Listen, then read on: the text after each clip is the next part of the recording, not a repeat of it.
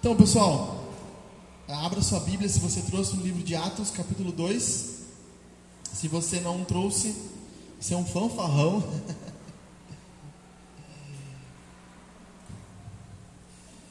Nós vamos continuar nossa série sobre igreja, certo? Vamos continuar falando sobre igreja. Então, esse mês, eu quero dedicar todo ele a esse. A gente vai ficar no mesmo texto de Atos, capítulo 2, versículo isso vou falar agora, bom, bem lembrado, muito bem lembrado. Uh, a gente vai ficar esse mês inteiro nesse, nesse, nesse capítulo, basicamente, mas a gente vai caminhando pela Bíblia. Pessoal, lá atrás nós temos Bíblias e também nós temos uma folha para anotação, tá? especialmente desenvolvida para anotação. Negócio caprichado, bem feito. Ali tem caneta também, você pode pegar. Eu sei que essa série ela é ela é pesada, ela é densa, teológica, mas ela é importante. O, Rafa que trabalha com lei sabe, né? o que a lei não diz está na brecha da lei, né? o que a gente não, não, não colocar com clareza fica subentendido, tá bom? Então lá atrás a gente tem as folhinhas, tem caneta, está disponível. Cadê o Rodrigo? Pegou o Rodrigo? Levanta, deixa eu ver. Levanta a canetinha e o papel. Aí, isso aí, cara. Quero ver isso aí. Tá? É, eu falei para abrir e eu não abri ainda. Que legal. Atos 2. Então, gente, esse mês eu quero dedicar todo ele para que a gente olhe para o que é a igreja. Semana passada, vamos recapitular aqui então, recapitulando. Semana passada a gente falou um pouco sobre o que era a igreja, da onde nasce a igreja, o que significa igreja, o que é é, necessariamente como a gente pode definir a igreja claramente. E a gente definiu, eu resumi aqui num parágrafo, aí o cara diz assim, ah, tu resumiu uma hora e dez num parágrafo. Podia ter feito uma, podia ter feito um parágrafo só. Tá bom, tudo bem, eu sei. Igreja é uma comunidade que nasce do Evangelho e em resposta ao Evangelho, um grupo de pessoas que se reúnem porque amam a Jesus. Nós vimos basicamente isso. Onde nasce a igreja? A igreja nasce do Evangelho da vida de Jesus, de Jesus ter vindo, Jesus ter vivido uma vida empoderada no Espírito Santo, ter se humilhado, ter morrido na cruz e ter ressuscitado. Nós, geralmente, quando as pessoas vão falar sobre igreja, ou, ou pegam um, um, um, material, um livro sobre igreja, o pessoal começa no, no, capítulo, eu falei isso no Connect, né? O pessoal começa lá no final já. Aí perseveravam na doutrina e não sei o que, os caras, ah, essa igreja aqui é a igreja que a gente quer ser. Mas eles esquecem de voltar antes e entender o que aconteceu para que a igreja chegasse naquele ponto. Como a igreja chegou ali. E nós vimos semana passada que Pedro começa anunciando o evangelho e depois do anúncio do evangelho as pessoas respondem ao evangelho. Quais são as respostas que, que um cristão dá ao evangelho? Batismo e se juntar a uma comunidade de pessoas. E é o que a gente vê no capítulo 2, versículo 42, 42 é o relato do autor Lucas escrevendo como viviam essa comunidade. Então nós nós vimos isso.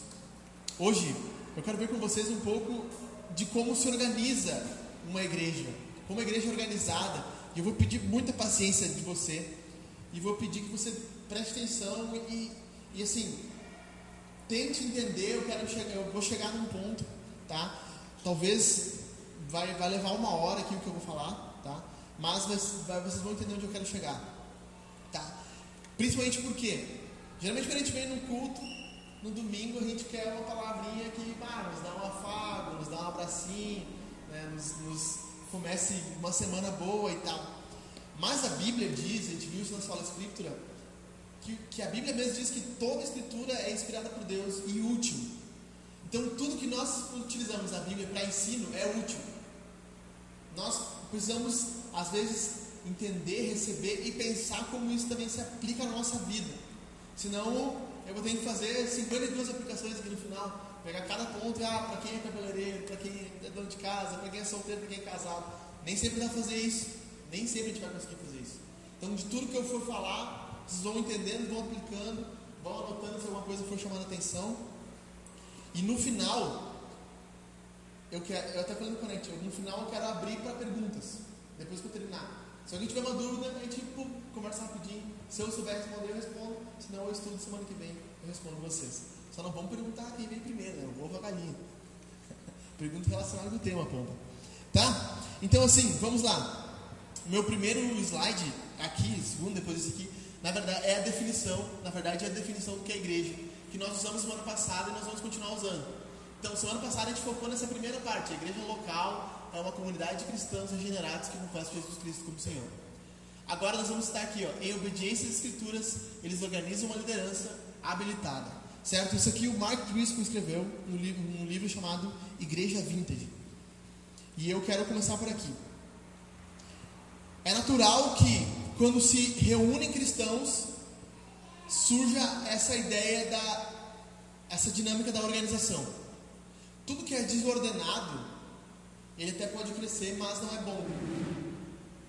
Por exemplo, quem trabalha com agricultura sabe que a, a videira ela tem uma treliça, ela tem uma estrutura que, que suporta ela. Sem aquela estrutura, as uvas não crescem. O pé de uva não ia subir, não ia se arrastar. Então precisa haver uma estrutura. Aqui eu, eu coloquei como estrutura, mas podia ser organização, mas ia ficar tipo assim, vida, organização, organismo, ia ficar muito confuso. Eu deixei como estrutura. A igreja, para ela existir, que nem nosso corpo. Se nosso corpo fosse só músculo e sangue, não ia existir. Precisa de ossos, precisam de coisas que dê estrutura, precisam, precisam de é, departamentos que deem é, membros que deem força suficiente para se manter de pé, para caminhar, para ficar, para poder ir a algum lugar. A igreja, quando ela assim, eu conheço o pessoal da igreja organizada, orgânica, eles dizem, a igreja é orgânica, todo mundo se reúne, senta, cada, cada encontro um prega, um traz um louvor, outro salmo.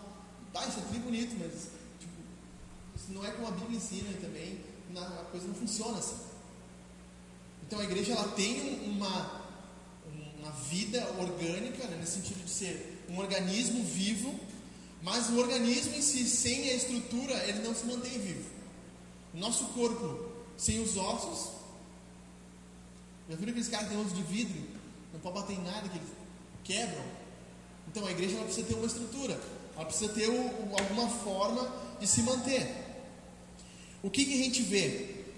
Na grande maioria das igrejas, alguns vieram de contextos batistas, outros pentecostais. Cada igreja ela tem uma forma de enxergar a estrutura. Muitas dessas formas não necessariamente são formas bíblicas, são formas de, tradicionais que foram, que foram se enxergando.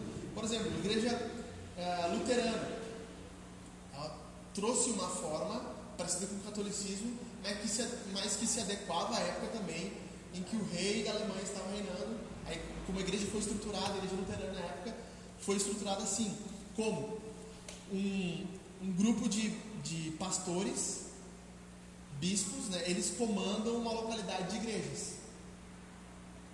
E eles dão ordem aos pastores locais, e os pastores locais é, estruturam a igreja, certo? Nós temos na Batista, por exemplo, Igreja Batista, onde o pastor ele, ele não tem autoridade na igreja. A igreja tem autoridade sobre o pastor. Na Igreja Batista, por exemplo, tu comprar um ar-condicionado, nós teremos que fazer uma reunião, teremos que, que fazer uma votação se as pessoas acham essenciais. Pastor não pode chegar e dizer assim, não, nós vamos comprar um ar-condicionado, está decidido, nós vamos fazer isso aqui agora, é para o bem da igreja. Não pode. Ele não pode fazer isso. Ele vai ter que, ah, vai ter que ser feito uma, como é que chama? Assembleia? Uma assembleia, mas alguém vai ter que fazer uma, uma proposição, não sei como se diz isso. Alguém vai ter que propor, alguém vai ter que propor na assembleia. Ó, oh, tem que, eu proponho que a igreja veja para comprar um ar-condicionado. Aí eles vão fazer uma, uma, aí vai fazer uma comissão para fazer, é louco, né? Fazer uma comissão para levantamento de preço. Numa próxima assembleia eles fazem uma assembleia para mostrar os preços e para votarem se podem seguir adiante. Então, na igreja batista, geralmente quem manda na igreja é a, é a congregação, por isso se chama congregacionalista. A igreja, através da democracia, ela vota as coisas principais. O pastor, ele cumpre uma função simplesmente pastoral, ele não tem, ele não é o presidente, não é o diretor da igreja, ele não organiza a igreja. Quem organiza é a congregação, certo? Nós temos os presbiterianos, que, que têm uma forma parecida com a luterana, só que eles não têm um bispado, não têm não tem um arcebispo, não tem alguém que comanda outros bispos, etc. São pequenas localidades que respondem a um grupo de pastores que eles chamam de presbitério, por isso que é presbiteriano. Porque eles têm um grupo local, por exemplo, aqui Lajeado responde à igreja de Canoas. A igreja de Canoas tem os pastores lá, que tem um grupo de pastores que comanda a igreja em Lajeado, outras igrejas aqui da região, que são presbiterianas. Então qualquer decisão que eles vão tomar, vão mudar o horário de culto, vão fazer alguma coisa, eles têm que se reportar primeiro aos presbíteros lá de Canoas, pedindo autorização se eles podem fazer isso para modificar. E tem inúmeras formas. Se ver igrejas mais pentecostais, o pastor ele faz tudo e manda em tudo. Ele administra o dinheiro, ele, ele, toma, ele toma posse da igreja, ele põe a foto dele na frente da igreja, é, ele põe o nome dele na igreja, o pastor geralmente tudo. Aí tu vê nessas igrejas, geralmente o pastor ele é o cara da igreja. A oração dele é mais forte, porque ele, o jeito que ele prega é o único jeito que a igreja tem que aceitar. Então, existem várias formas de estruturar o governo da igreja, a administração da igreja. Mas como nós, aqui na Angar, e como parece que a Bíblia mostra isso, primeiro de tudo, que, que nós enxergamos como quem é o, o, quem que manda na igreja? É a congregação? É o presbitério? É o pastor? é uma votação, quem que manda na igreja de verdade? Então, exatamente, começa por aqui. Primeiro lugar, Jesus, ele é o supremo pastor, o grande pastor. Isso aqui é demais. O pastor da igreja, ele, ele é um auxiliar do pastor Jesus. Jesus, ele é o supremo pastor. Pedro vai dizer isso. E quando o supremo pastor se manifestar, vocês receberão a coroa da glória que nunca perde o seu brilho. O que Pedro está dizendo? Que Jesus, esse texto Pedro está falando especificamente sobre pastores. Pastores, vocês presidam bem, cuidem do rebanho de Deus, etc. Façam um bom trabalho. Porque quando o grande pastor, o, sum, o supremo pastor se manifestar, ele vai dar é, prêmios, benefícios, galardões, dá para dizer assim, para aqueles que forem bons pastores. Então, qual a ideia que Pedro tem?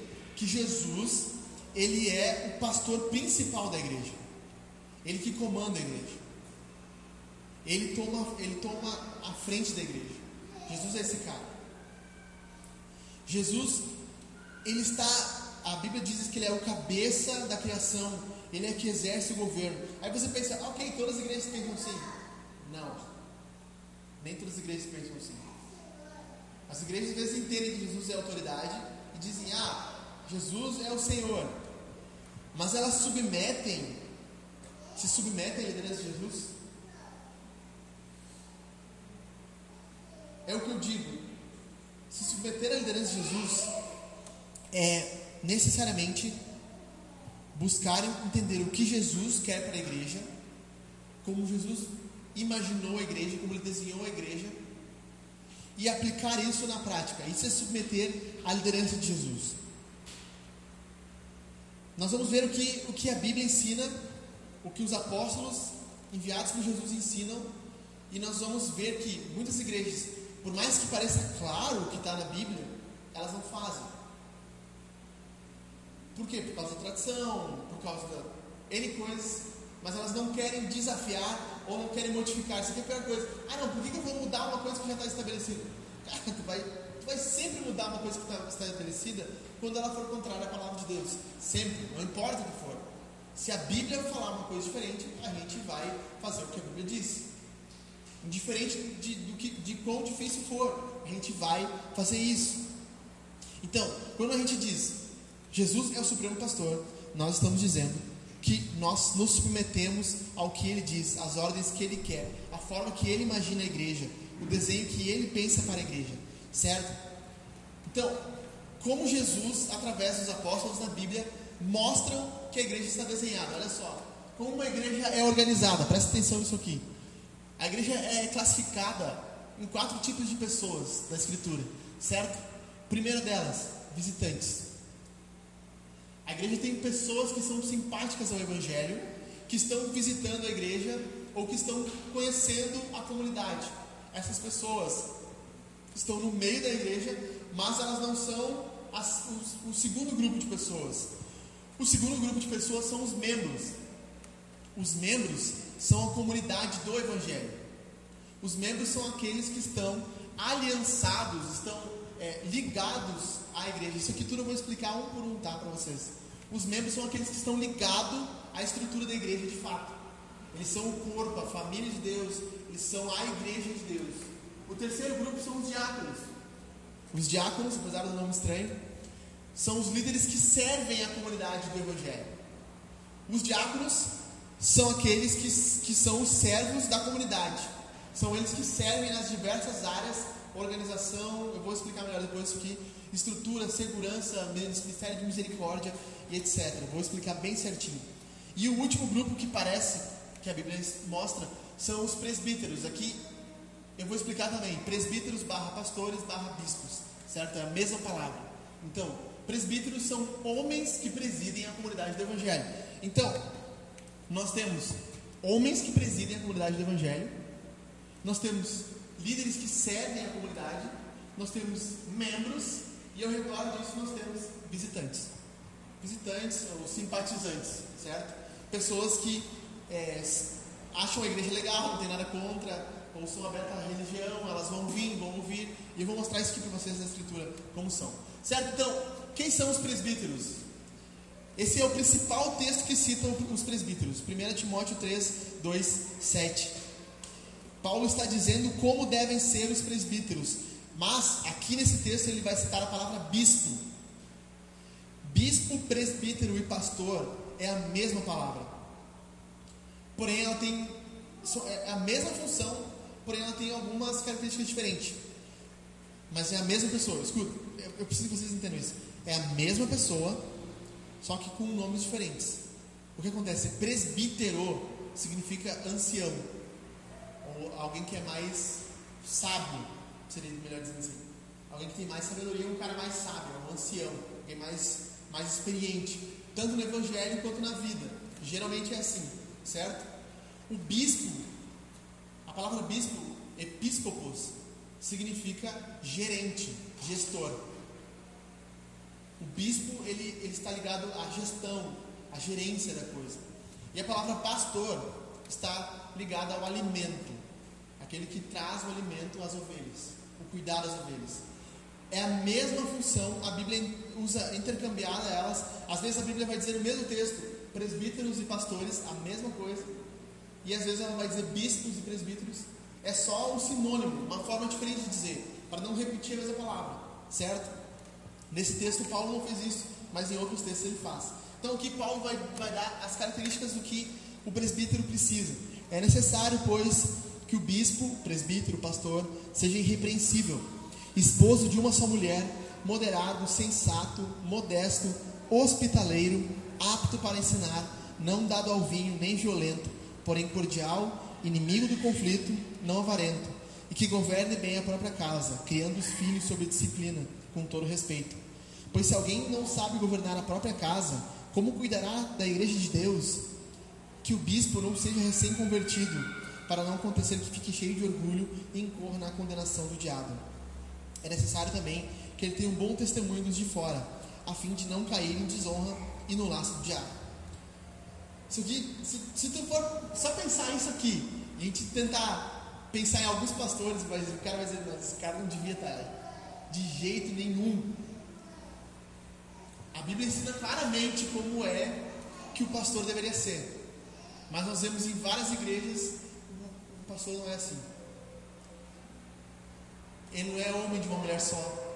Ele não sabe educar os filhos. Ele não é hospitaleiro. Às vezes ele, ele, é um ele é beberrão. Aí Paulo está dizendo, olha, é preciso que seja assim. Um pastor não pode ser um recém-convertido. isso aqui eu não vou explicar miúdos por miúdos, por quê? Porque na série de Tito eu preguei sobre isso. Então nem Calvino. Calvino dá uma raiva, né, mano? De ler os comentários. Lê o comentário de Calvino e ele diz assim, sobre isso eu já falei em tal livro. Aí tu quer saber o que ele, que ele quer comentar o texto. Ele não fala, ele diz, não, procura no livro lá, por exemplo, vai Colossenses e Efésios e diz assim, sobre esse texto aqui eu já falei no comentário Colossenses. Ah, mas Calvino, eu queria saber aqui agora, só tem um de Efésios que eu faço. Azar, compra outro. Está lá no livro dele, não vou repetir. Então, se tu quer entender melhor as dinâmicas de cada um desses adjetivos aqui, eu preguei sobre isso é o sermão 2 da série Tito, a liderança que transforma, certo? Tá no Spotify, você pode ouvir. Lá tá bem certinho as características de cada. Os textos são intercambiáveis, as características do que é ser pastor, e lá eu expliquei bem certinho cada uma delas, certo? Mas eu vou resumir para vocês aqui, porque eu sou tão mal. Né? É bispo, presbíteros e pastores, o que são? São a mesma coisa. Seis características dos presbíteros. Aí, aí vocês anotem, né, professora? Vou escrever aqui vocês anotem, senão depois vocês apagam. Coloquei os textos do lado. Certo? Vamos lá, cada uma delas. Primeiro dessas características, são vários presbíteros ou bispos por localidade. Isso está em Tito 1,5. Paulo vai dizer: Eu te, te deixei em Creta, Tito, para que você elegesse presbíteros, no plural. Uma igreja nunca deve ser presidida, liderada na forma pastoral por um homem só.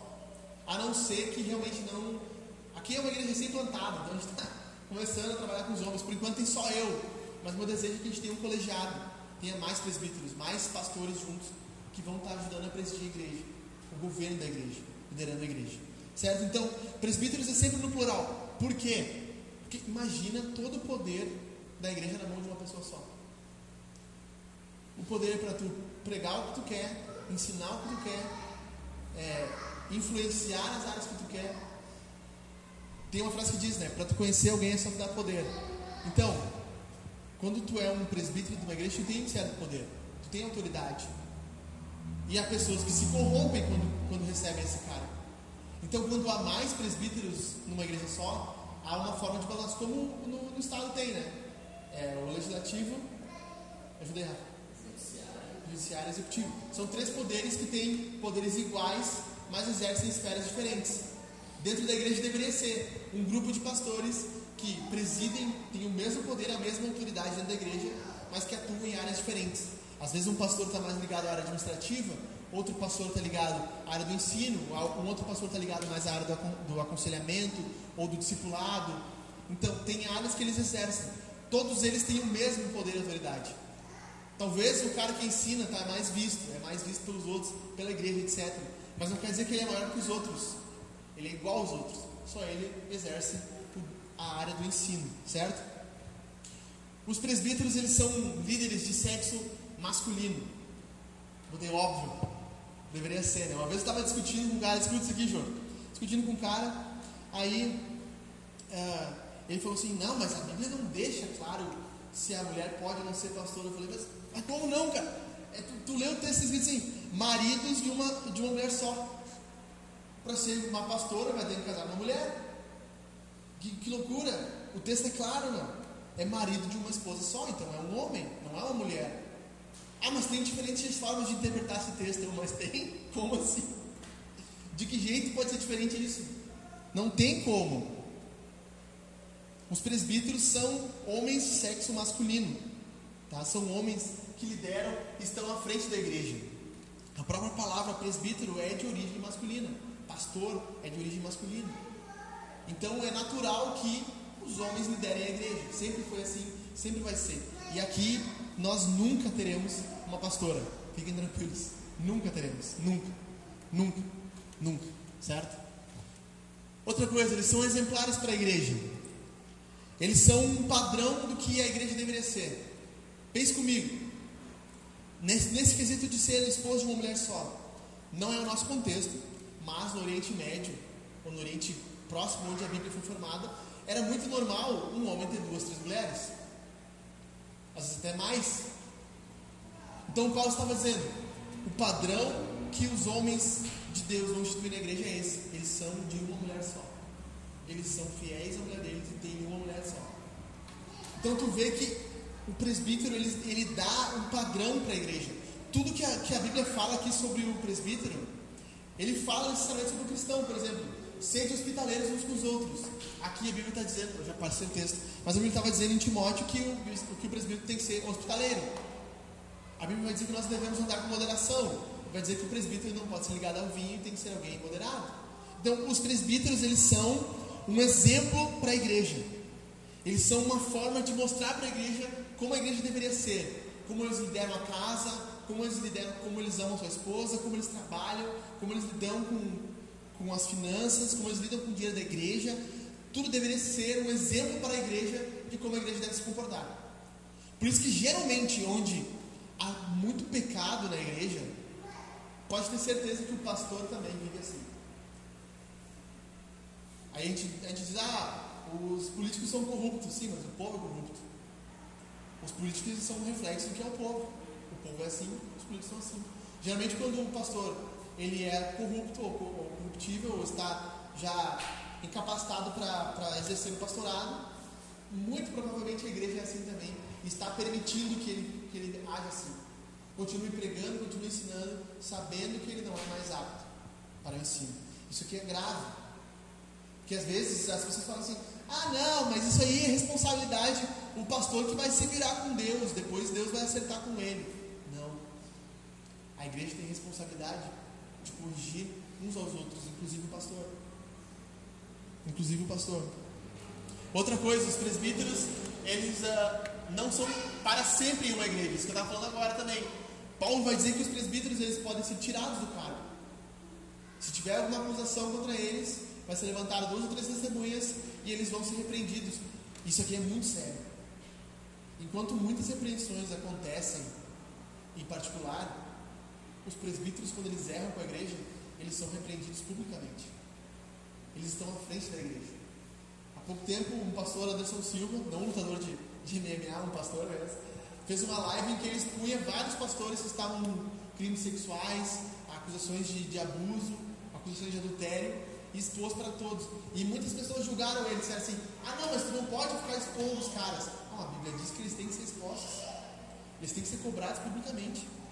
Porque eles estão liderando, eles são a imagem da igreja de Deus. Agora imagine, supondo aqui, por exemplo, que eu é, traí a Jaque e eu continuo pregando aqui e vocês não fazem nada. Toda a cidade ou algum, algum grupo de pessoas sabe, ah, o pastor lá traiu a esposa e ele continua ensinando. Que, que, que várzea que é essa igreja. O que a igreja deveria fazer? Chamar ele à frente, repreender ele publicamente, afastar ele do cargo de pastorado. E aí a, a, a igreja testemunha para a sociedade. Aqui não.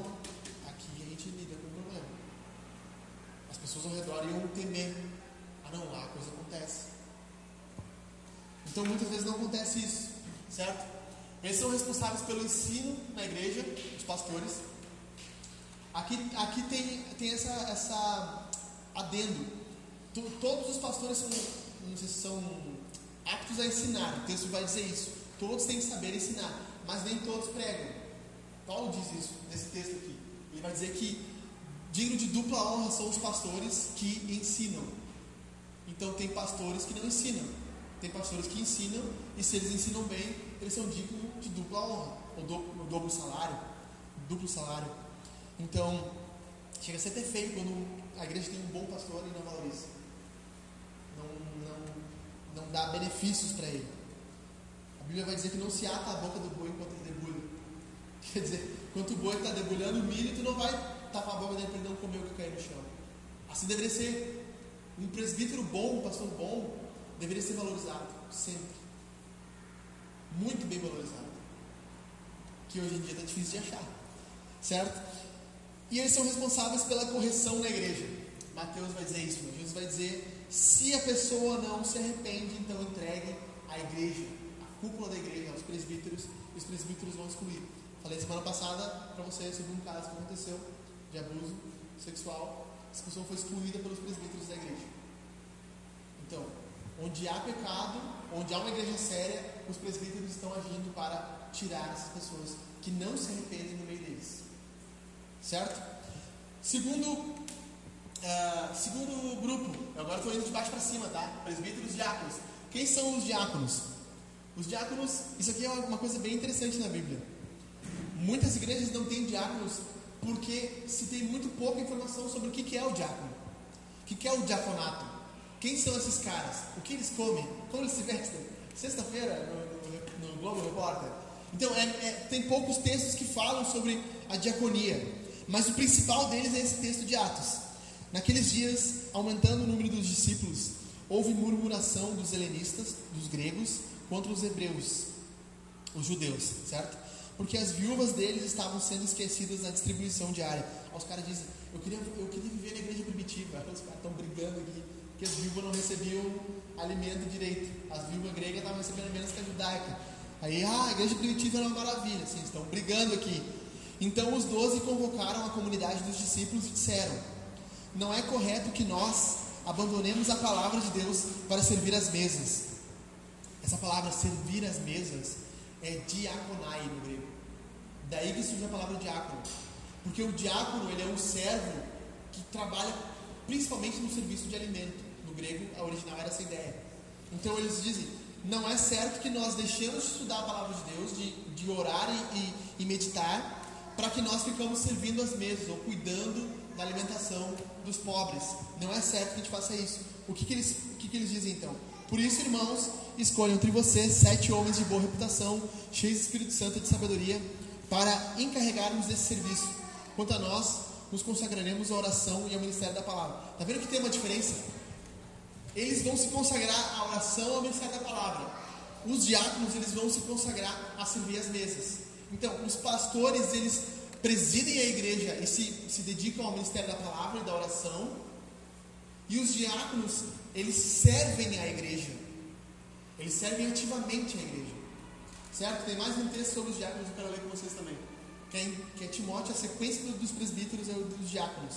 Vai dizer assim: é, Do mesmo modo, quanto aos diáconos, é necessário que sejam respeitáveis de uma só palavra, não inclinados a muito vinho não gananciosos, conservando o ministério da fé com consciência limpa. Também esses devem ser primeiramente experimentados, e caso se mostrem irrepreensíveis, que exerçam o diaconato. Do mesmo modo, quanto às mulheres, é necessário que elas sejam respeitáveis, não maldizentes, moderadas e fiéis em tudo. O diácono seja marido de uma só mulher, governe bem seus filhos e sua própria casa. Pois os que desempenham bem o diaconato alcançarão para si mesmo uma posição de honra e muita ousadia na fé em Cristo Jesus. 1 Timóteo 3, 8 ao 13, certo? Então aqui, diáconos. A palavra diácono significa servo. Aqui eu quero mostrar para vocês então que, que os diáconos eles servem a igreja. Eu vou mostrar algumas áreas aqui para vocês, mas principalmente uh, os enquanto os presbíteros pregam ou se, se desgastam no ministério da palavra, do aconselhamento do serviço, uh, do serviço às almas, os presbíteros, eles, os diáconos, desculpa, estão ligados ao serviço do corpo. Alguns dividem assim, acho isso bem legal. Os presbíteros cuidam da alma, os diáconos cuidam do corpo. No sentido assim, os presbíteros cuidam do coração da pessoa, do, do que é espiritual da pessoa. Os diáconos cuidam daquilo que é físico. Se falta alimento, o diácono ele tem que saber. Se você está passando alguma necessidade, você tem que procurar um diácono. Ou o diácono tem que estar inteirado. Porque ele cuida dessa parte. Enquanto o pastor vai se desgastar mais na parte do ensino, do cuidado. Enquanto o pastor está cuidando da alma, o diácono está cuidando do corpo. Certo? Então, olha só, cinco características dos diáconos. Como não tem muito texto sobre isso, então não tem referências. Da onde estou tirando isso aqui? Da minha cabeça. Não, estou tirando do texto, dos textos que a gente leu. Então, olha só. Primeira característica dos diáconos: eles são resolvedores de conflito. Vocês viram, surgiu um conflito entre os, as viúvas gregas e as viúvas hebraicas, judaicas. Os apóstolos trouxeram, falam assim, levantem pessoas para que eles lidem com esse conflito. Então, o diácono, tu, tu percebe que ele tem um tino para discernir conflitos. Às vezes terminar com um conflito. Eles são homens que conseguem olhar a situação e conseguem dar uma resposta, uma solução. Na Bíblia aqui não mostra qual solução que eles tiveram, mas os apóstolos disseram: esses caras eles vão dar a solução. Esses caras são resolvedores de conflito. Geralmente, quando tem alguma picuinha na igreja, os diáconos são, são as pessoas essenciais para resolver esse conflito. Para ouvir os dois lados e julgar os dois lados. E poder dar uma resposta. Geralmente é isso, certo? Segundo aspecto dos diáconos, eles são auxiliadores dos presbíteros, a gente já falou. Eles são servos da igreja. Então eles estão servindo à igreja. Os diáconos eles estão como se fosse, vamos contextualizar para hoje. Eles estariam responsáveis pela administração, no sentido de cuida da escala da limpeza, cura de quem vai, vai fazer segurança. Falei com os homens aqui, nós vamos fazer segurança. A partir de semana que vem, provavelmente, vai chegar o, o coletezinho que eu comprei, vai ter um coletezinho, né? o cara vai ter um colete, um apito. e ele, ele vai cuidar, o diácono deveria cuidar disso, organizar isso, a segurança da igreja, organizar a área social da igreja. Eles são, então, homens que servem a igreja. Diferente dos presbíteros, os diáconos são homens e mulheres. Ah, mas o texto ali não diz que o diácono tem que ser homem de uma mulher só. Sim, como os presbíteros. Porém, Paulo deixa claro que os diáconos podem ser mulheres. É como se Paulo estivesse dizendo assim: os diáconos são tal, tal, tal, tal coisa, e as mulheres diaconisas, que são, que são diáconas, são tal e tal coisa. Ah, mas quanto os diáconos também, lembre que eles têm que ser marido de uma mulher só. É como se ele fizesse um adendo à primeira característica que ele estava dando. Ele falou das mulheres e voltou para falar dos diáconos. Certo? Então, mulheres também podem ser diaconisas. Na liderança da igreja, mulheres também podem auxiliar nesses ministérios de serviço. Deveriam auxiliar. Deveriam estar dispostos a isso. Outra coisa, eles são ligados especialmente ao ministério da misericórdia. Que sentido é misericórdia? Eles são homens que têm um coração mais sensível a pessoas carentes, a serviço a pessoas necessitadas que não, que não são é, ligados ao dinheiro, principalmente. Ah, se tem alguém necessitado, eu vou, não, vou ajudar. Vou organizar uma forma de ajudar ele. Como nós vimos aqui, o problema era que as viúvas estavam passando fome. Então elas estavam precisando de atenção, misericórdia, cuidado. E os diáconos foram elegidos para cuidar delas. Então, o perfil do diácono é alguém que tem essa característica de cuidar da, da, da fome, da, da miséria, cuida da parte social da igreja, de como lida com, o pobre, com o necessitado, geralmente assim. Certo? Estou muito rápido? Está dando para entender? Vamos lá, tô metade o fim. Membros. Quem são os membros então? Os membros são basicamente isso que a gente lê no texto de Atos 2 aqui. Então, os que aceitaram a palavra, eles responderam positivamente a palavra de Pedro, foram batizados havendo um acréscimo naquele dia de 3 mil pessoas. Isso aqui é doido. Às vezes, às vezes eles dizem assim, ah, não precisa ter um número, tu não precisa ter um hall de membros, não precisa ter um número, nome das pessoas anotado certinho, quem são, onde eles estão, como eles vivem, quanto aqui, lá dois mil anos atrás, eles já fizeram isso. Eles já anotaram. Naquele dia se converteu, quase 3 mil pessoas foram batizadas. Por isso que quando as pessoas falam, ah, mas a igreja, quando ela tem membresia, quando ela tem. É, é, muita politicagem, não é politicagem, é o que a Bíblia mostra. A Bíblia mostra que era assim que funcionava. A Bíblia mostra que é assim que acontecia. Então, olha só. É, eles perseveravam no dia dos apóstolos, na comunhão, partir do pão, nas orações. Em cada alma havia temor. Muitos prodígios e sinais eram feitos por meio dos apóstolos. Todos os que criam estavam juntos e tinham tudo em comum. Então eles sabiam quem eram os que criam, por quê? Porque os que criam estavam juntos. Eles tinham conhecimento de quem era membro daquela comunidade e quem não era. Certo? Então a Bíblia mostra que existe uma forma de tu discernir quem é da igreja e quem não é. Paulo vai falar sobre isso em 1 Coríntios 5. Tirem o imoral do meio de vocês, Paulo vai dizer. Tirem o imoral do meio da igreja. Havia um, um homem que estava dormindo com a madrasta. Talvez seja a forma mais leve de entender esse texto, porque não dá para entender direito. Talvez seja um homem que estivesse dormindo com a própria mãe. Não tem como dizer. Então Paulo diz assim: o que, que vocês estão fazendo que vocês não lidaram com esse cara ainda? Tirem ele do meio da igreja, joguem ele para fora, entreguem a Satanás, que é bem forte. Paulo diz: entreguem aos demônios, tirem ele do meio da igreja de vocês.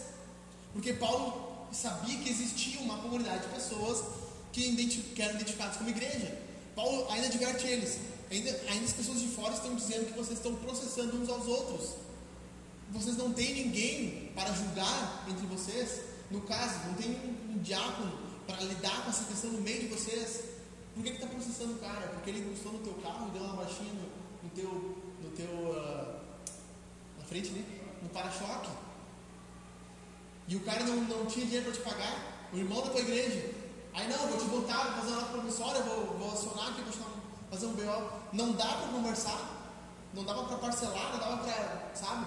Ô irmão, ah, eu sei que tu está necessitado, tu não tem mesmo como pagar, isso agora, eu vou consertar, mas gente tu me paga. Não dá, Paulo está dizendo assim, vocês estão se processando, vocês estão processando uns aos outros, que ridículo isso. Não julguem isso no meio de vocês, não deixem que isso aconteça no meio de vocês. Então tem uma forma de entender quem é a igreja e quem não é. Eu coloquei aqui várias, eu, eu acho que eu não coloquei no Data Show, mas olha só, vou citar algumas características para vocês, tá? Tem contagem de novos membros, Atos 2,41, a gente viu 3 mil pessoas. Paulo vai chamar eles de corpo, 1 Coríntios. Eles são chamados de família de Deus, a igreja é chamada de família de Deus, 1 Timóteo. Eles têm um grupo de pessoas que votam. Loucura isso, né? Paulo, os apóstolos dizem, elejam entre vocês. Então, tipo, eles têm um grupo de pessoas que eles sabiam que podiam votar quem deveria ser ou não o diácono. Um grupo de pessoas que votam. Eles têm um registro de viúvas, as viúvas helênicas e as viúvas hebraicas. Paulo vai dizer em 1 Coríntios 5, da lista de viúvas. Se a mulher é viúva, ela deve estar na lista de viúva, mas se ela for uma viúva que os filhos podem sustentar, então não deixe ela na lista de viúvas. Tire ela da lista de viúvas. Gente, isso aqui é palavra de Deus, certo? É o que a Bíblia está dizendo. Eu sei que parece, nossa, parece tão teórico, mas é o que a Bíblia diz. Como a gente vai organizar isso na prática? Da forma que a Bíblia ensina. Então existe uma, uma lista de viúvas. Quase todas as, as cartas do Novo Testamento são dedicadas às igrejas, a um grupo de pessoas. A igreja de Corinto, a igreja de, da Galácia, a igreja de Filipos, sempre é assim. Então, os cristãos são os membros, são membros, desculpa, os membros são cristãos que se juntam ativamente no corpo de Cristo. São pessoas que estão juntas, ligadas umas às outras, aliançadas umas às outras. Semana que vem eu quero falar um pouco, um pouco mais sobre isso aqui. Mas os membros, eles basicamente têm responsabilidade uns com os outros, eles doam financeiramente para a igreja, segundo Coríntios 8, 9. Eles dão seu tempo, seus talentos e seus dons para a igreja. E eles atuam em inúmeros ministérios. Eles ensinam as crianças, eles auxiliam no louvor, eles estão na recepção, na organização do salão, eles fazem visita aos necessitados no hospital, ajudam na oração, na intercessão. Então os membros, eles são cristãos que com seus dons servem na igreja também, mas não de forma uh, oficial como um diácono. Ele serve, mas ele não é oficial da igreja como um diácono. O último grupo, para nós é, ir para o fim aqui. Visitantes barra simpatizantes. Isso aqui é, é louco, olha só. Muitos sinais e prodígios, prodígios eram feitos entre o povo pelas mãos dos apóstolos. E todos costumavam se reunir de comum acordo no pórtico de Salomão. Então, tem um grupo que se reúne no pórtico de Salomão para os cultos, no templo lá judeu, certo? Mas os restantes, ninguém ousava juntar-se. Então, tinha um grupo que estava ali ao redor deles, mas que não se juntava, não queria virar membro da igreja. Ele queria estar próximo, eles não se juntaram. É, porém, o povo tinha grande admiração por eles. Então, existe um grupo de pessoas que estão ao redor da igreja, mas que não são membros da igreja. São visitantes, simpatizantes da fé, que estão ao redor, gostam de como funciona a igreja, gostam de estar cantando, mas não são membros. Então, os visitantes são pessoas que, que devem ser recebidas no meio da igreja. Uma coisa que nós vamos começar a fazer aqui é ter um, um, um kit para o visitante. É receber um, um agradinho. Eles vão comprar um cafezinho Angar, né? Já viram aquele café da Angar? Top, né? Tem um café da Angar, nunca viram? Ah, então fiquem um tempo sem vir e voltem, vocês vão ser visitantes. Aí vocês vão receber. Não, tem um cafezinho da Angar, não, da marca Angar. A gente vai fazer um kitzinho para a pessoa que está vindo a primeira vez receber esse kit. Ser bem-vindo em nosso meio. E esses visitantes, eles têm que ser desafiados continuamente pela igreja. Os membros têm que desafiar eles. Cara, o que, que falta para tu te batizar? O que, que falta para tu te membrar a igreja? Que está acontecendo? Que tu está vindo, está vindo, está vindo, tu tá, tá, tu é praticamente um dos nossos, cara. Te falta o quê? Coragem? Eles não ousavam. Falta coragem para tu romper. Falta. O que, que falta para tu, para tu sair de onde tu está e, e virar um membro da igreja? Tu se juntar aos cristãos da igreja. Então, nós temos que cuidar dessas pessoas, recebê-las bem, desafiá-las ao Evangelho e à medida que eles vão sendo recebidos no nosso meio, eles são desafiados a se tornar membros. Né? O Rafa e o Marido são exemplo. que vão, ser, vão se batizar, vão virar membros da igreja também. Depois de um tempo visitando, estando junto, se tornaram membros. Então, por que, por que diabos, né? por que nós estamos falando tudo isso aqui? Porque existe uma coisa muito séria. Eu não sei se eu escrevi certo, mas acho que é para que com acento assim, né? Quando é proposta, certo? É? Pode ser? Então. Para colocar a igreja em ordem. Isso aqui é muito louco. É, ó. Foi por esta causa que eu te deixei em Creta, para que pusesse em ordem as coisas restantes. Paulo deixou Tito em Creta para que ele colocasse em ordem a igreja. Como ele colocaria em ordem a igreja? Paulo vai dizer: coloque em ordem a igreja, elegendo presbíteros, elegendo pastores, em cada cidade colocando, uma, colocando pastores para que a igreja possa ser, possa ser colocada em ordem. Então, por que nós estamos falando isso aqui? Porque a igreja não é uma bagunça, ela precisa estar em ordem. Nós precisamos organizar a igreja. Como nós organizamos a igreja? Através de um, de um sistema onde nós mostramos presbíteros, diáconos, membros, visitantes, para que nós possamos organizar. O que, que os presbíteros fazem? O que, que os diáconos fazem? Isso tem que estar na mente de vocês, isso tem que estar na minha mente também. Para que vocês entendam, para que vocês também se despertem nisso. Ah, disso que o Ale falou. Cara, eu acho que eu tenho essa pegada diaconal. Será que eu, será que eu não, não tenho esse, esse chamado diaconato? Nós podemos orar sobre isso? Vai ser uma alegria saber que tu tem esse chamado. Vai ser uma alegria te ter à frente, ajudando a, a organizar a igreja, servindo na igreja. Talvez você está pensando assim, não, mas eu tenho no meu coração um chamado pastoral. Eu quero cuidar de almas, eu quero anunciar o evangelho, eu quero pregar, eu quero, eu quero estar à frente disso. Então, Paulo diz, aquele que deseja pastorado, uma grande coisa deseja, grande coisa almeja. Se você tem uma vocação pastoral no seu coração, você tem que ser, colocar isso para fora. Cara, eu sinto que eu tenho chamado. Depois eu quero mostrar para vocês nas perguntas que eu bolei para mostrar como isso funciona, certo? Então, a igreja precisa ser colocada em ordem. Eu vou falar aqui rapidinho cinco áreas de unidade de uma igreja, cinco áreas de unidade em uma igreja organizada. Quando uma igreja é organizada, nós temos cinco áreas que elas são extremamente é, fixas. Olha só, essas áreas são unidade teológica. Quando uma igreja é organizada por, por presbíteros, diáconos, ela tem uma, uma unidade teológica muito densa. Isso aqui é muito importante. Volta e meia vem uns Zezinhos aí, já veio, e volta e meia vem de novo. Zezinhos que querem vir e querem, não, mas eu não concordo com isso. Sabe o que, que eu falo? Eu tô nem aí. A nossa unidade teológica, há uma igreja em ordem na unidade teológica. Ah, mas eu acho que o batismo tinha que ser de crianças. Ok, legal. Procura uma igreja que batismo de crianças batiza bebês. Nós batizamos crianças que confessam a fé em Jesus, adultos que confessam a fé em Jesus. Então, quando uma igreja está bem estruturada, ela tem unidade teológica. E unidade teológica auxilia também para que pessoas de fora não fiquem trazendo discussões inúteis. Tem discussões que a gente não vai discutir, tem coisas que a gente não vai discutir, tem coisas que são essenciais que a gente já definiu e a gente não vai abrir mão. Não adianta, tu vem de fora querer impor coisas, não vai ser recebido. O cara me mandou um áudio. Ah, mas toda hora tu fala isso, que se a pessoa não. O cara que tá, que tá vindo aqui na igreja, não fala ninguém. Se a pessoa não concorda, ela pode ir embora. Ah, isso é coisa que falar. Eu falei, mas é verdade. Não concorda, cara. Pode ir embora. Tu não faz falta. O céu não vai ficar triste. Acha uma outra igreja. Aqui é assim, a gente resolve assim. E quando tem mais presbíteros é mais legal ainda. A gente vai em três, a gente vai em quatro, já se impõe daí, já fica desse tamanho aqui. Certo? Então, unidade relacional. Uma igreja organizada sabe para quem trazer os problemas. Não fica fofoquinha. Pior coisa é fofoquinha.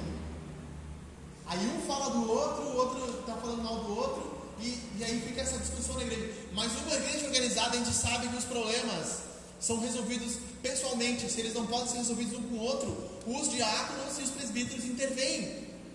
Eles vão agir no meio desse problema. Então, divisões na igreja por relacionamentos acontecem quando a igreja não é estruturada, quando ela não tem ordem. Quando não tem homens que vestem a calça e dizem assim, não, aqui não é assim. A tua fofoquinha tu vai resolver direto com ele, teu problema tu vai resolver com ela. Unidade filosófica não é filosofia em si, mas é a forma que a igreja é. A igreja, a gente definiu que a igreja, filosoficamente, ela vai ser assim, uma igreja contemporânea. Nós vamos pintar de preto, sempre. Nós vamos para outro prédio, nós vamos pintar de preto. Nós vamos ter luz amarela. Nós definimos que vai ser assim. E todos que vão, vão estar presidindo a igreja vão ter essa mesma visão. Então gera uma unidade filosófica para a igreja. Uma unidade missional. Muitas igrejas têm o ministério de jovens, o ministério de adolescentes, o ministério de Cada ministério tem uma visão. Cada ministério tem uma missão, no sentido de definir qual é a missão, por que eles existem, etc. Mas quando a igreja tem um grupo de presbíteros, ela define qual é a missão dela, qual é a nossa missão como igreja. Ser uma comunidade do reino engajada na missão de Deus através do discipulado. Ponto. Essa é a nossa missão. Agora, como, como podemos desmembrar isso? Ah, vamos abrir aqui então uma loja de eletrodomésticos. Por que uma loja de eletrodomésticos tem a ver com a nossa missão? Tem nada a ver. Ah, nós vamos abrir uma, um projeto social. Tá, esse projeto social ajudaria na missão de Deus, avançar a missão de Deus? Porque nós estamos engajados na missão de Deus.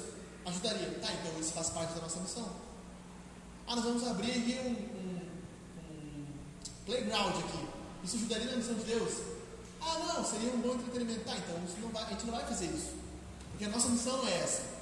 Então, quando nós temos uma igreja bem estruturada, nós temos uma unidade missional também. E também uma unidade organizacional. Quando nós temos uma definição de como funciona a igreja, não tem alguém de fora vindo dizer assim, ah, mas na, na outra igreja lá nós votava para fazer as coisas acontecerem. Na, outras igrejas, na outra igreja lá todo mundo podia dar opinião sobre como vai ser a camisa da hangar. Aqui não é assim. Desculpa, a sua opinião é bem-vinda. Talvez se ela for válida, a gente vai relevar, vai olhar para ela, mas a gente vai fazer conforme a organização já definiu. Conforme espero Deus, querendo Deus, nós temos mais presbíteros, conforme os presbíteros já definiram. Vai ser assim. Certo? Não quer dizer que a gente vai fazer loucuras? Claro que não. Não quer dizer que você não pode dar sua opinião? Claro que pode. Mas tem coisas. Gente, o, o crente ele é muito chato. Sério. Sério. A gente veio de uma igreja assim. Que até a maldita da flor lá tinha, tinha gente que ficava incomodando para dar opinião de como tinha que ser a flor. Se ela tinha que ser virada para um lado, virada para o outro. Tem, o crente ele é assim. E tinha gente que fazia questão de na Assembleia levantar essa discussão. Eu, ah, eu achava um caos. Não, porque não vai ser assim, porque naquela parede lá, nós não vamos pintar aquela cor, vamos pintar de outra cor. E ficava uma discussão, às vezes, uma hora e meia, a pessoa quase se matava por causa da, da, da cor da parede. Então, uma igreja organizada, ela, ela rompe essas coisas. Certo? Eu coloquei algumas perguntas aqui, essa hora das perguntas e respostas para vocês, tá?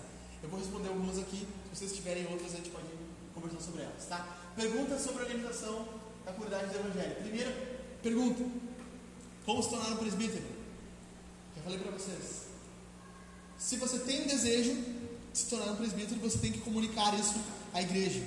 Comunique a liderança da igreja. Primeira das coisas é a aspiração. Segunda coisa, durante um período de tempo, esse presbítero é experimentado. Ele vai dizer, a igreja fica sabendo, olha, fulano de tal está desejando ser presbítero da igreja. Ele vai passar por um período de experimentação. Ele vai pregar com vocês, ele vai estar presidindo, vai estar liderando algumas discussões. E depois de um período de experimentação, ele é testado pela igreja. Isso aqui eu acho muito demais. Dificilmente se faz assim.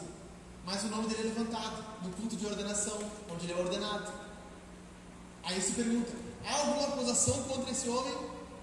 Ele é irrepreensível, conforme a palavra diz. Se ninguém tem nenhuma acusação, ele é ordenado ao ministério. Se torna um presbítero, uma autoridade local. Certo? Ficou claro para vocês isso?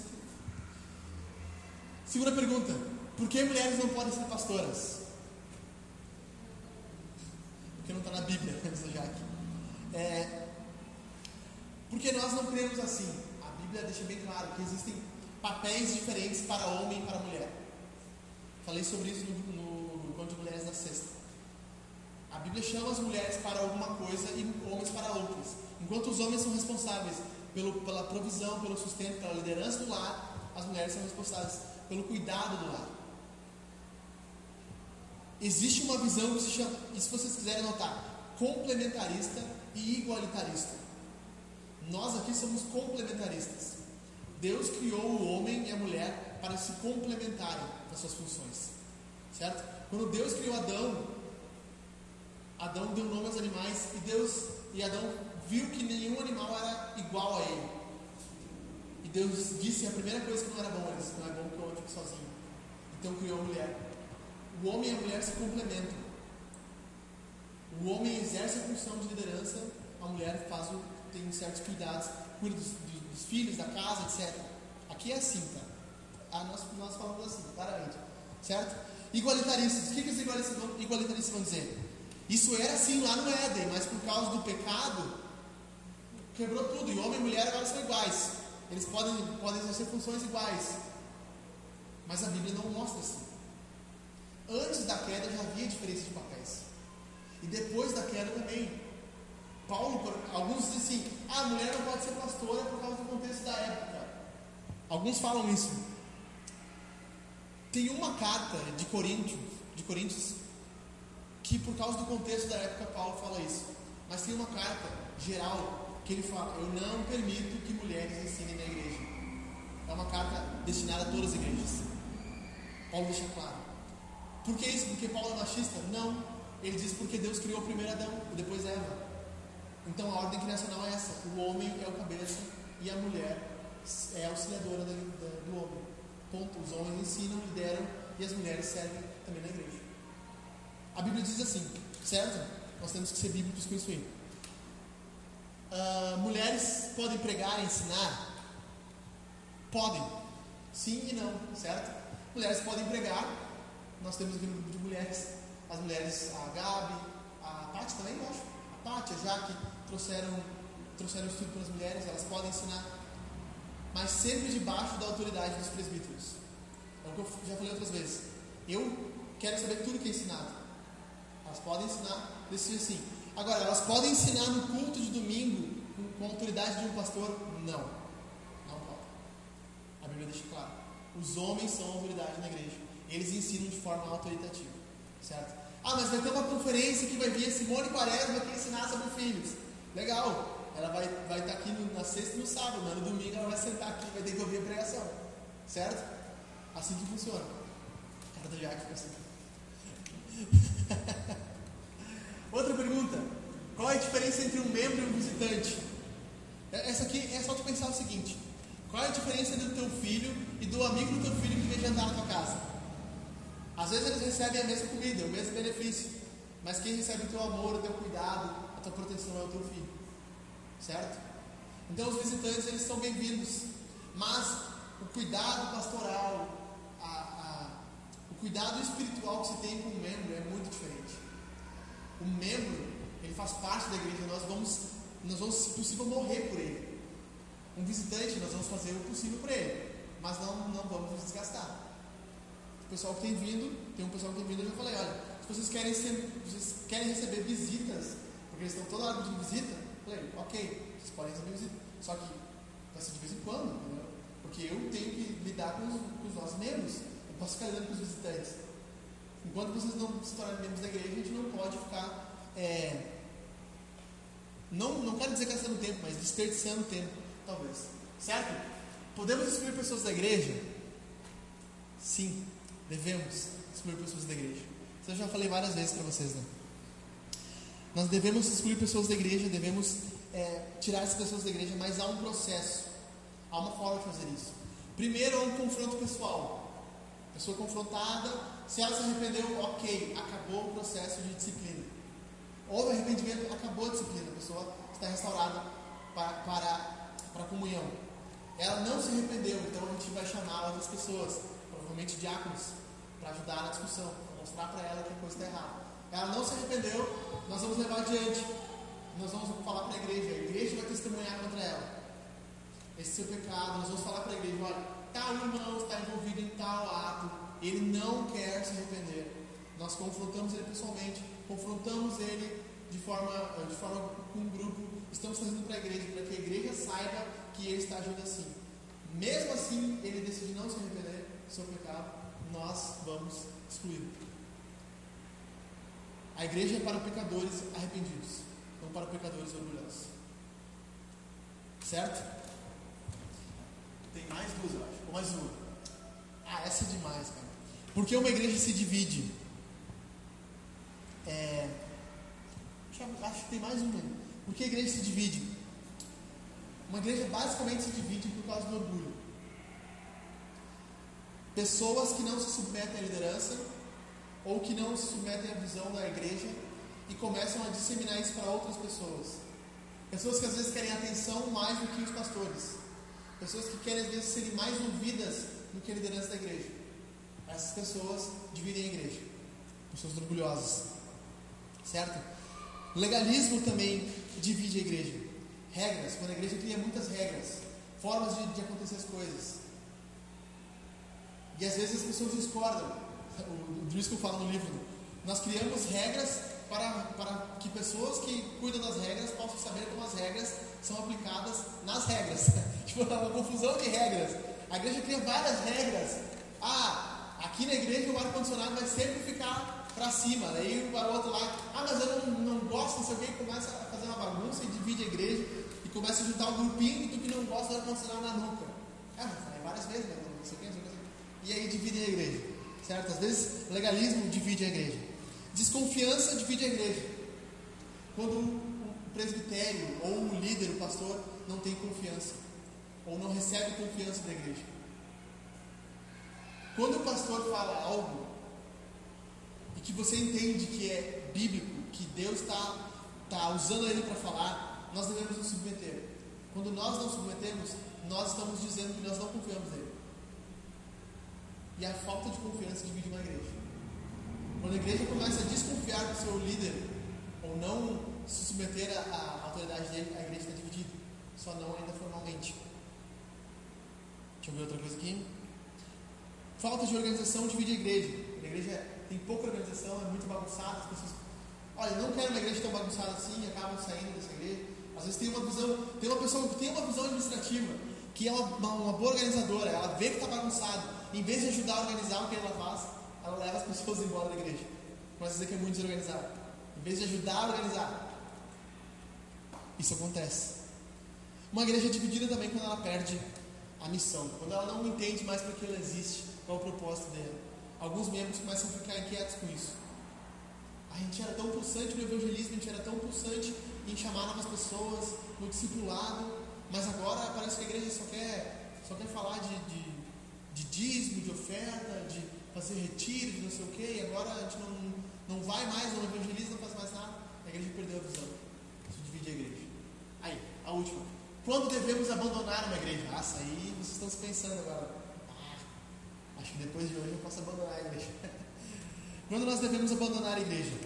Existem razões saudáveis para se abandonar uma igreja e existem razões ilegíveis, ilegíveis, não, ilegíveis não, ilegítimas. Boa, ilegítimas para abandonar a igreja.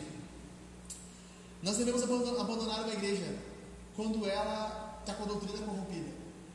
Quando nós vemos que a Bíblia ensina uma coisa e que a liderança está pregando completamente outra. A Bíblia está dizendo que Jesus ressuscitou dos mortos corporalmente, e a liderança está dizendo ali que a Páscoa é um símbolo de um novo nascimento no teu coração, e que Jesus ressuscitando ali é um símbolo do que, do que, do que Deus quer fazer na tua vida. Escutem isso, quando a pessoa diz símbolo, ela está querendo dizer que aquilo não aconteceu literalmente. Isso é um problema. Nós devemos ser claros. Jesus ressuscitou de fato. A ressurreição dele dos mortos nos trouxe salvação. Não é um símbolo que tu vai ter uma nova vida. Não. A ressurreição é um fato histórico. Então, quando há abandono doutrinário, nós devemos abandonar uma igreja. Quando é insuportável a convivência junto. Foi um problema da, nossa, da primeira igreja que nós íamos. Se tornou insuportável não tinha mais como conviver com uma igreja. A igreja não, não, não soube lidar com nossa adolescência, nossa rebeldia na época, e tornou insuportável. Deixou que a situação se tornasse insuportável.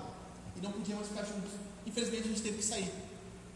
Na Bíblia isso acontece também. Paulo e Barnabé têm uma discussão que é insuportável. E Paulo diz: Não, não, se Marcos foi junto, então eu não, não quero mais. Loucura isso, né? Dois homens de Deus se dividindo porque se tornou insuportável ficar com Marcos. Paulo diz: Não, se o Marcos ir junto, eu não vou mais. É insuportável. Então, às vezes, é insuportável e, infelizmente, não dá para continuar junto. Sério. Nosso caso, é, nós saímos ali porque é insuportável o ambiente também.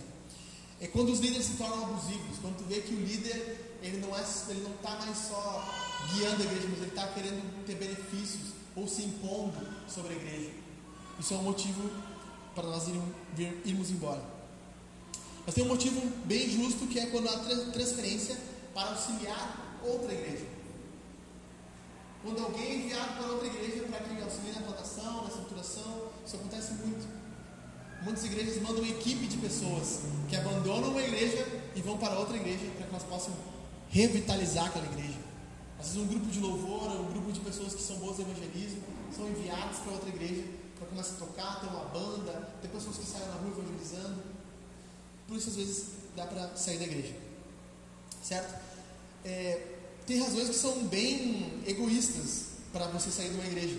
Quando eu não me sinto suprido. Ah, o pastor não me deu atenção, tal fulano me virou o rosto. Bem egoísta isso, né? mas acontece. Tem gente que, ah não, eu saí daquela igreja lá porque ninguém nunca me cumprimentou. Ah, mas tu cumprimentava alguém?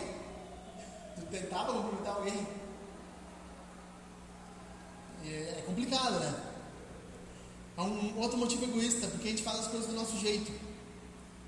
Ah não, eu não gosto do jeito que faz, eu quero que faça do meu jeito, se não fizer do meu jeito, eu vou embora. Então, tchau, né? É, quando nós ficamos é, chateados com a repreensão, foi repreendido, tu foi avisado que tu tinha que mudar, tu não mudou, e Deus fica ali chateado, o legítimo cocôzinho, que a gente diz, né, fica com cocôzinho, a criança quando faz cocô assim, ela pega aquela carinha assim, escondidinha, né, faz cocô na, na fraldinha, né, assim, a carinha. A pessoa foi repreendida, ela ficou brava, ficou, não quer se arrepender, e ela, ah, vou sair da igreja porque ninguém, ninguém viu o meu lado nessa situação. Né? Às vezes tu pensa, cara, três, quatro pessoas julgaram a situação, não ficaram do teu lado, quer dizer que as pessoas não ficaram do teu lado. Talvez tu está errado. Talvez tu não entendeu que está errado. Certo? É... Perguntas e respostas? Se tem mais alguma pergunta? Quando que acaba a pregação? pastor necessariamente, para se tornar pastor, ele precisa ter a formação acadêmica em teologia? Se sim, beleza. Se não, o que, que vai definir ele? Muito bom, cara. Excelente pergunta. Excelente pergunta. Ó, o Rafa fez uma pergunta. Ah, muito bem. Não, não, assim, a igreja nunca, nunca teve seminário teológico, nunca. Como funciona a formação de pastores da igreja? Homens ensinam outros homens. Assim que funciona. É, por exemplo, hoje a gente tem acesso a muito mais livros. Então você pode fazer um currículo de livros.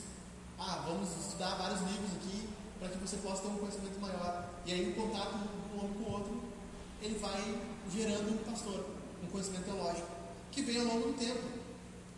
Ninguém nasce sabendo, ninguém vai de um ano para outro ter um grande conhecimento teológico mas na igreja vai se formando os pastores. Tem alguma coisa contra a igreja ter um pastor formado academicamente? Não, às vezes é bom.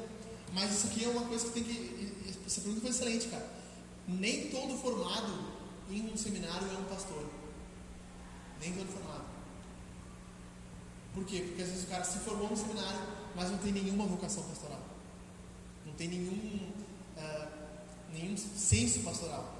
Ele foi enviado para o seminário, ele fez o seminário, estudou teologia quatro anos e depois foi para outra igreja. Às vezes acontece. Então, nem todo formado em teologia é de fato um pastor. Mas todo pastor tem um conhecimento teológico, pode ter certeza disso.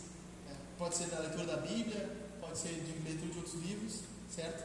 Mas é a igreja que forma os seus pastores. Alguém está abrindo tão boa do lado? Ah,